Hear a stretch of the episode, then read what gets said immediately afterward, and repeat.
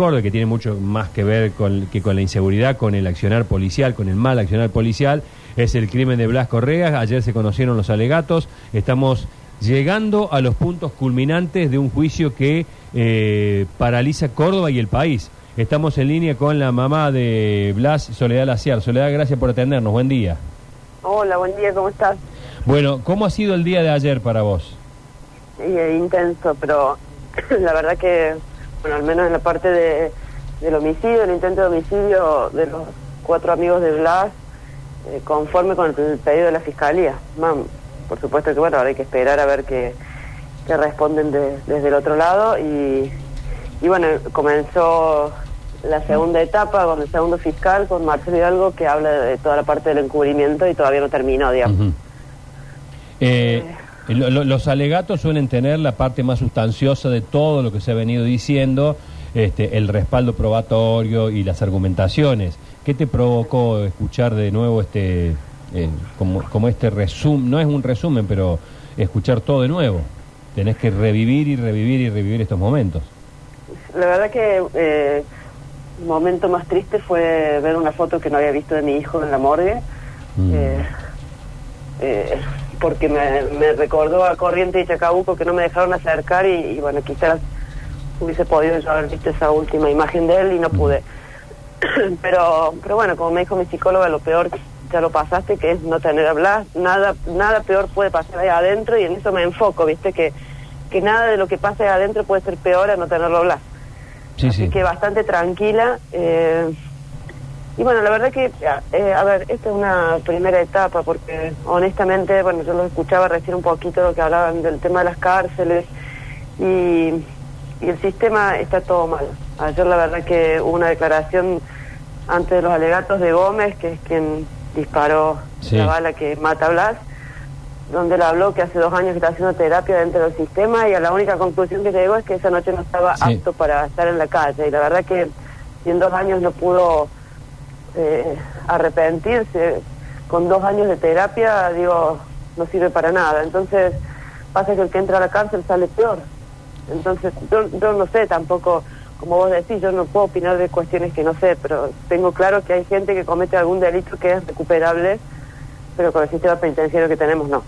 Eh, eh Soledad, eh, ¿cabe la posibilidad de que esa declaración eh, haya sido coacheada también, ¿no? De que este, esté tirando a la responsabilidad hacia arriba en un intento desesperado por, de alguna manera, eh, morigerar su culpabilidad.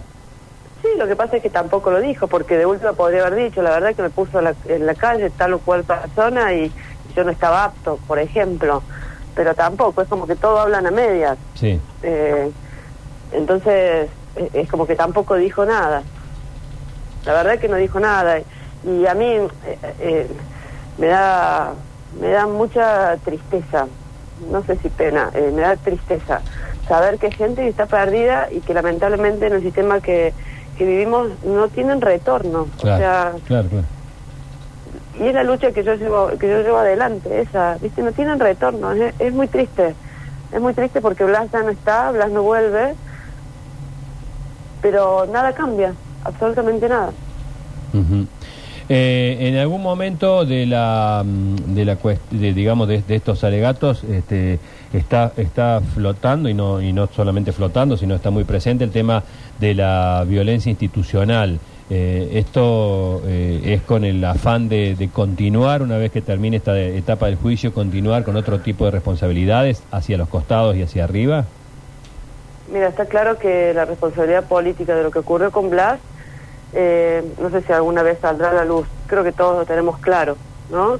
Y creo que ese es un triunfo, digamos, que la sociedad haya entendido que hay una responsabilidad política que existe, o sea, ya basta de decir que son 13, 15 o 20 policías y ahí queda.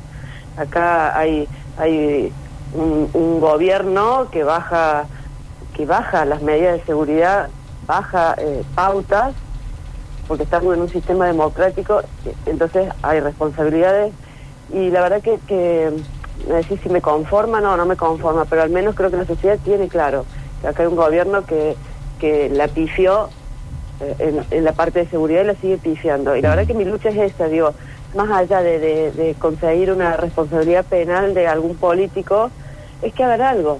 es que hagan algo, porque sentarme eh, en el banquillo siendo un testigo y decir hubo violencia institucional, esto me recuerda a las peores épocas de los años 70. Gravísimo lo que dijo el ex ministro de Seguridad, pero a la vez no hacerse cargo de que el que era ministro era él. De poco sirve, o que haya seguido durante dos años sin hacer nada y que eh, haya renunciado o lo hayan echado, que eh, es lo de menos, digamos, eh, lo de menos. Nada más que porque se iba a sentar a declarar y no porque realmente creyeron desde el gobierno que sus políticas no servían, no sirve de nada. Entonces todo se mide en cuanto a votos, en cuanto... y nadie mide lo que necesita la gente. O sea, nadie habla de, del miedo que genera hoy llevar un hijo a una plaza y no saber si va a venir alguien y te va a arrebatar eh, no sé, el mate y el termo, porque ya pasa cualquier cosa. Entonces, yo, la verdad que estoy muy cansada de que todo se mida en cuanto a, si mido o no mido en una votación. La verdad que no lo entiendo. O sea, ojalá existiera gente que quisiera hacer política desde otro lado. Y no hablo de este partido, digo desde todos. Así que, como también reconozco que en todos los partidos hay gente buena, pero la verdad que son los menos. Está bien. Eh, ¿Te han ofrecido algún cargo eh, legislativo, Soledad? Ahora no. En su momento sí, lo dije, eh, que me habían ofrecido. Ahora no, y la verdad que si hay alguien con intenciones de hacerlo, ojalá que no lo haga, porque la verdad que no, no me interesa hacer política partidaria de ningún tipo. Digo, mi idea es aportar desde, el lugar de mamá que sufre para y de, exigir que, algo cambie. Si bien tengo en claro que para que las cosas cambien hay que hacerlo desde adentro, hoy no me siento representada o no me siento con fuerza con nadie, digamos, porque no me gustan los grises y en la política veo que cada vez hay más grises. Eh, y está, está bueno lo que decís de que no te interesa la política partidaria porque lo que has hecho desde el terrible momento en que te quitaron a tu hijo es política, pura política, y, de la política bien entendida, porque eh, si, no hubiese sido por tu reclamo y por tu este por tu constante accionar, este esto anda a saber cómo hubiese terminado. Sí, y, al principio me, molestaba cuando me decían haces política.